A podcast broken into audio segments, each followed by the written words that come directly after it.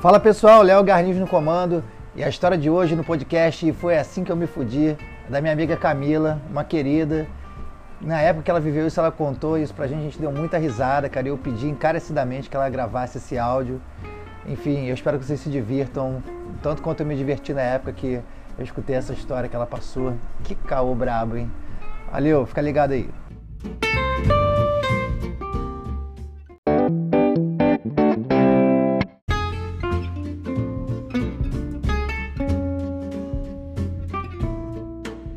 Oi, galera. Sabe aquela história que você fala, essa história eu tinha que escrever um livro?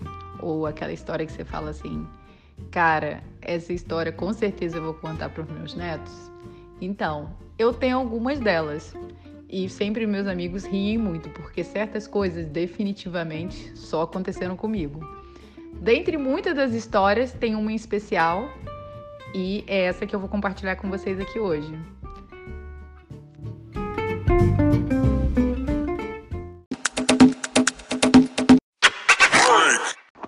E pro podcast de hoje, do E Foi Assim Que Eu Me Fudi, é... tem uma história que eu gostaria de compartilhar do passado, né? E, bom, era um dia normal como qualquer outro. A gente estava no trabalho e até que a gente lembrou que fazia aniversário, né, de, de tempo que, que nós nos conhecíamos, né? Eu e, mas na verdade, três amigas. E a gente começou a trabalhar é, no dia 5 de junho numa determinada empresa, numa multinacional. E foi um processo, assim, que no começo durou, tipo, um mês de treinamentos e tal. E depois é, a gente começou a trabalhar numa, numa central de serviços compartilhados. E a gente sempre ficava virando noite, trabalhava até, tipo, duas da manhã. E todo mundo ainda estava fazendo faculdade. Então a gente se ferrava muito. Mas, ao mesmo tempo, assim, como a gente era todo mundo jovem, a gente sempre saía, sempre comemorava e tal. E aí foram passando alguns anos e aí ia fazer é, o aniversário, né? Dessa data, que foi a data que nós nos conhecemos. E aí a gente virou e falou assim, ah, vamos sair para comemorar, então, né? Essa data e tal. E aí, né, é, eu já tinha ido de carro pro trabalho, nessa época eu tinha conseguido comprar um, um, um, carrinho usado e tal. E, enfim, e lá elas me ligaram no meio do dia. E ela já, a gente já estava até em outras empresas, mas a gente falou, ah, vamos lá comemorar, né, esse dia. E aí a gente resolveu ir pro bar Ovelha Negra, que era ali em Botafogo, né. E aí, enfim, eu saí, acho que da Barra, não lembro exatamente onde eu estava trabalhando no dia, ou de Del Castilho, e lá fui eu pra, é, pra encontrar ela nessa champanheria, né. E aí, chegando lá, a gente sempre tem aquela famosa lenda, né, só vou beber um. e eu cheguei lá com esse, né, intuito, né? Eu falei, não, gente, tô de carro, né, e tal, tem que voltar pra ilha e tal, então só vou beber essa tacinha aqui pra celebrar com vocês esse dia, mas vai ficar só isso, tá? Beleza, beleza, esse é combinado, esse é combinado. E, é, enfim, acreditava eu piamente que ia fazer isso que estava na minha mente. E aí, só que, pô, era um encontro, né, de, da gente, né, se, é, se, se, se, se revendo, né, e colocando as, as novidades em dia e tal. E, enfim, né, o álcool vai entrando, né, e o discernimento vai saindo. E há pouco tempo uh, antes, né, tinha começado é, aquela nova lei seca, né, que era bem mais dura, e estavam tendo aquelas blitz, né, que tinham aquelas bolas da lei seca, e aí parava todo mundo e tal. E, enfim, e além disso também é, surgiu, né, um, um, outro site, um aplicativo, que você podia ter, é, ter uma ideia, né, de onde que essas blitz estavam acontecendo, né. Mas enfim, né? Bêbado também não lembra desses detalhes. E aí fiquei lá bebendo de boaça. E aí a gente conheceu uns meninos nesse dia. E aí a gente não queria beber mais. E a gente começou a beber, conversar com esses meninos e etc e tal. Enfim, é... foi, foi super legal a noite. E, enfim, é óbvio que eu bebi é, algumas taças, né? Além do planejado. E falei, ah, vou embora pra casa e tal, não sei o quê. Eu até cogitei deixar o carro por lá. Mas nessa época, é, enfim, a minha maturidade não era, não era tão boa ainda, eu posso assim por dizer. E aí é, eu resolvi é, ir embora para casa. Só que no meio do caminho, na verdade, esses meninos que estavam com a gente, até as meninas que estavam comigo, eu tinha que fazer meio que um detour para deixá porque eu tava ali em Botafogo, né? Na verdade, eu poderia ter pego, é, ter pegado o, o, o Rebouças, né? E ter ido pra casa, ou ter pegado Santa Bárbara e ter ido pra casa. Mas eu ainda era uma bêbada bondosa, que resolvia ainda dar carona pros outros e, enfim, e deixar os outros em casa. E aí, nesse meio tempo, é, eu tava tentando, é, eu fui em, acho que, em Copacabana, e aí, quando eu tava saindo de Copacabana, saí ali no, né, no, no Corte Cantagalo, e, enfim, falando com uma amiga minha no telefone, que minha internet não estava funcionando, e se ela podia ver as blitz da Lei Seca para mim. Só que não deu tempo, porque assim que eu saí do final de Copacabana, que eu peguei no Cantagalo para saber se, se ia ter blitz, eu já vi aquele balão da Lei Seca. E aí, né, eu dizia, quem deve teme, né? Ou quem não deve não teme, né? Melhor assim por dizer o ditado. Falei, fudeu, porque eu, eu vi aquele balão lá gigante, né, que dá pra ver de longe, e eu falei, e agora? Faço o quê? E aí, eu peguei, cara, não sabia o que fazia, fui descendo ali aquele viadutozinho ali no Costa Cantagalo, quando você fosse cair na lagoa, né, que logo depois tem ali o, o posto, né, de gasolina, e eu falei, cara, não tem como dar ré, né? Porque, enfim, ali é impossível dar ré. É, eu falei, cara, se eu passar e se os caras me pararem, eu tô ferrada, né? E aí bateu aquele desespero, desespero, o que, que eu faço, o que, que eu faço, o que, que eu faço? Só olhei aquele monte de prédio, eu falei, tá aí, vou fingir que eu sou moradora de um desses, desses prédios. Só esqueci que, tipo, pro meu carro, dava pra ver claramente que eu não morava na Lagoa, que eu tinha um carro, é, um Fiat Brava na época, mas que ele era, enfim, acho que já tinha uns 8, 10 anos de uso, né? Então, se eu morasse ali de frente pra Lagoa, provavelmente eu não teria esse carro. Mas ainda assim, eu fui tentar a sorte. E aí, parei o carro na porta ali de um condomínio e toquei, né, pra, lá no interfone pro, pro porteiro abrir. E aí eu falei, moço, pelo amor de Deus, eu vou separar na blitz seca, me ajuda e tal, não sei o que, não, não. Aí o porteiro falou simplesmente, não, não posso te ajudar e tal. Eu falei, mas moço, mas pelo amor de Deus, eu não posso perder minha carteira, eu moro na ilha, trabalho na barra, se eu perder minha carteira, eu vou ter que pegar de novo, voltar pra minha vida antiga de pegar três ônibus por dia e tal, não sei o quê. O cara falou, cara, não posso fazer nada por você. Aí o moço, se você me ajudar, eu te dou 100 reais. Não, acho que na época 100 reais era muito dinheiro, enfim, já nem lembro, porque, enfim, inflação comeu minha mente também. É, mas enfim, eu falei, acho que primeiro eu ofereci pro cara 50 reais, depois eu ofereci pro cara, não, eu te dou 100 reais. E aí o cara não. E aí é, eu, aí nisso, eu vi que o pessoal da Lei Seca, que não só eu tive essa brilhante ideia, como outras pessoas que estavam na mesma situação tiveram essa brilhante ideia. Então você via ali que tinha praticamente em todos os prédios da Lagoa alguém tentando entrar no prédio, né? Ou seja, todos os moradores, ou todos os moradores da Lagoa estavam coincidentemente voltando para casa no mesmo horário, ou foi, na verdade, ou era todo mundo tentando fugir da Lei Seca. Nisso, eu não estava num dos primeiros prédios, eu já vi os caras da Lei Seca vindo andando. E aí, eu tive a brilhante ideia de ligar para outra. Aí eu falei, cara, vou tentar falar com uma outra amiga minha, pra, que, é, que é advogada, para saber o que, que eu faço. E aí, né, nessas horas, você liga pra uma amiga, pensa que ela atende, ninguém atende, ninguém, aí você liga pra outra, ninguém atende, eu só vendo os caras andando, eu falava, meu Deus, e agora, o que, que eu faço e tal, não sei o quê. E aí eu só lembrava de uma outra amiga minha que tinha me falado, cara, tipo, de uma história de um outro maluco que ela tinha conhecido, que o cara, na hora que parou o carro, é, antes de parar o carro, ele pegou e saiu do carro correndo. E eu só pensava nisso. Só que eu ainda que eu falei assim, eu, tipo, com, com, com salto, né, social e tal, eu falei, cara, não tem como sair correndo essa hora na lagoa, né? E aí, enfim, o cara chegou, veio andando os caras todos da lei seca, e aí eu fechei todas as portas do carro e falei, aqui ficarei, né, e não vou falar nada. E o cara simplesmente deu aquela batidinha no vidro e falou, senhora, a senhora tem que abrir o carro e se dirigir à lei seca. E aí eu falei assim, não, moço, mas eu tô no telefone e tal, não sei o que, não. Aí o cara, não, não, mas eu te espero, eu te espero. Eu falei, mas não, moço, eu vou demorar um pouco e tal, não sei o que, não. E aí o, o cara veio, e aí eu não lembro mais se tinha algum policial, eu não lembro, mas acho que o cara veio sozinho a princípio, e aí começou a me falar todas as leis que eu ia poder ser enquadrada, né, que você tá, lei seca, se você, não, não, não, não, e eu falei, fudeu, e tal, e aí o cara já me colocou uma pressão, e enfim, e eu fiquei naquela, né, do que eu faço, do que eu faço, e enfim, o cara é, ficou lá me esperando, né, obviamente eu não podia ficar falando no telefone toda a vida, ele ficou batendo no vidro e tal, não sei o quê, e aí eu abri o vidro, ele olhou pra minha cara e falou assim: carteira de habilitação e documento do carro.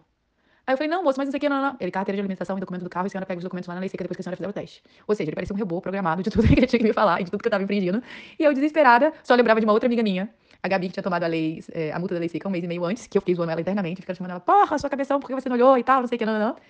E, segundo medo, né, é o medo de todo mundo, né, eu falei, o que que eu vou falar com meu pai pra minha mãe, né, como é que eu vou contar essa história pros meus pais, né. Enfim, e aí, lá fui eu, pra lei seca. E aí começou o segundo perrengue. Por quê? Como é que você tira o carro da lei seca, né? Porque aí, na verdade, você precisa de alguém que esteja sóbrio. Numa quinta-feira, é, 11 horas da noite, e olha, na verdade, cara, se eu tivesse bebido o suficiente, eu não estaria nem voltando pra casa 11 horas da noite, né? Isso é uma coisa que eu deveria ter falado na época, o cara da lei seca, né? Mas enfim, é, então aquela multa ali foi até indevida em relação a isso. Bom, brincadeiras à parte, é, eu tinha ainda um segundo perrengue que era resolver o problema do carro. E aí eu comecei a ligar pros meus amigos, do tipo, e aí, galera, e aí, criatura, meu telefone com pouquíssimo, né, é, de bateria. E aí, é, eu falei com, com, com, tentei falar com um amigo, um amigo não atendeu, tentei falar com uma outra amiga, ela também não atendeu. Tentei falar com uma outra amiga, ela falou, pô, já tô bebendo desde seis da tarde, não tem condições de te ajudar, não. E aí, a outra, pô, eu já tô saindo com carinha aqui do Tinder e tal, não sei o quê, não, não, não, nem sei se na época existia Tinder, mas enfim, ela tava saindo com carinha aí de rolo de alguma coisa.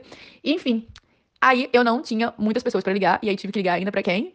Pro, é, pro meu peguete, que eu falei, é a última opção, mas enfim, é a única que eu tenho. E lá liguei para ele e falei, cara, eu preciso de ajuda, porque aconteceu isso, isso e isso, senão vou rebocar meu carro, e a história vai ser ainda pior. E aí, é, o pior das, da, da, da, da, história ainda era que, é, na verdade, ele foi, é, e ele falou, não, eu já bebi, então assim, eu não só paguei mico com ele, mas eu tive que pagar um mico com um amigo dele, porque o amigo dele que teve lá me salvar. E, é, além disso, é, na época não existia Uber e tal, e táxi era super caro e tal. E eu falei, cara, como é que eu vou voltar pra ilha sem carro também? Porque, tipo, como é que eu vou desaparecer com meu carro? Primeira pergunta que meus pais vão fazer é, cadê seu carro? Então eu falei, vou dormir na, na casa de, de alguma amiga ou um amigo na Zona Sul. E até porque no dia seguinte, é, eu tinha uma, uma prova que eu tinha perdido do, do MBA antes, ia ter uma prova de reposição no dia seguinte. E aí, enfim, não me restou opção de que. Aí eu sei que até resolver isso tudo, esse amigo do, do, do, do carinho que eu ficava vir, tirar meu carro e etc., é, deixar o carro num lugar seguro, é, ir pra casa de uma amiga minha dormir. Eu já sei que eu já cheguei na casa de, dela, de, tipo, duas da manhã. E no dia seguinte, eu tinha a, a prova, né, de estimulação chamada do MBA. E como eu ia voltar para casa, eu não tinha levado nada, não tinha, tipo, calculadora financeira, não tinha um lápis e etc e tal, e era um professor super cascudo.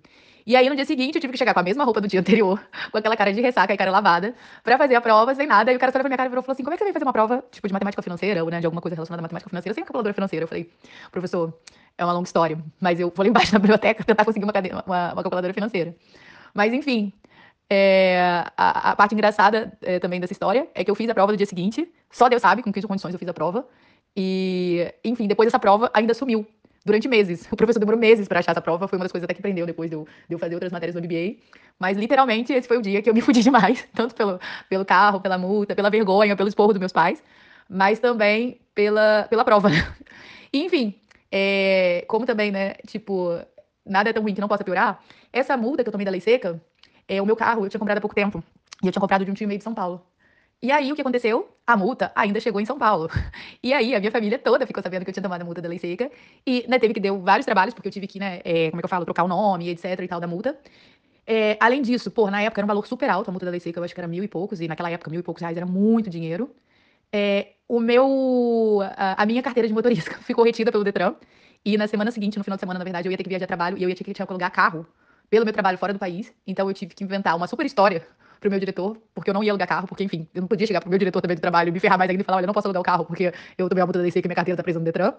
E essa história ainda foi me dar uma dor de cabeça, porque, enfim, o processo administrativo nunca chegou durante cinco anos, sete anos.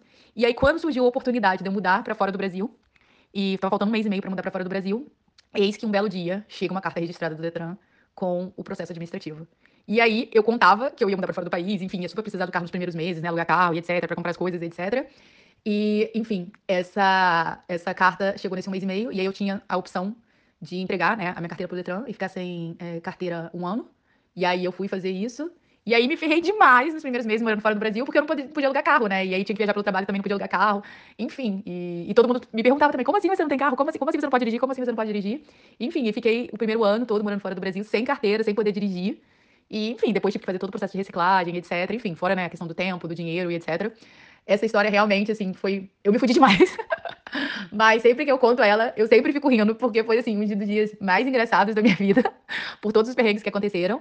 E toda vez que os meus amigos escutavam essa história no começo, eles se matavam de rir, porque eles falavam, cara, tu é louco, é só tu pra oferecer dinheiro pro, pro porteiro, ou pensar em sair correndo do carro, ou, tipo, o cara chegar na lei seca e você fingir que você tá falando no telefone, enfim, só pra você ter uma tirada, umas tiradas dessas.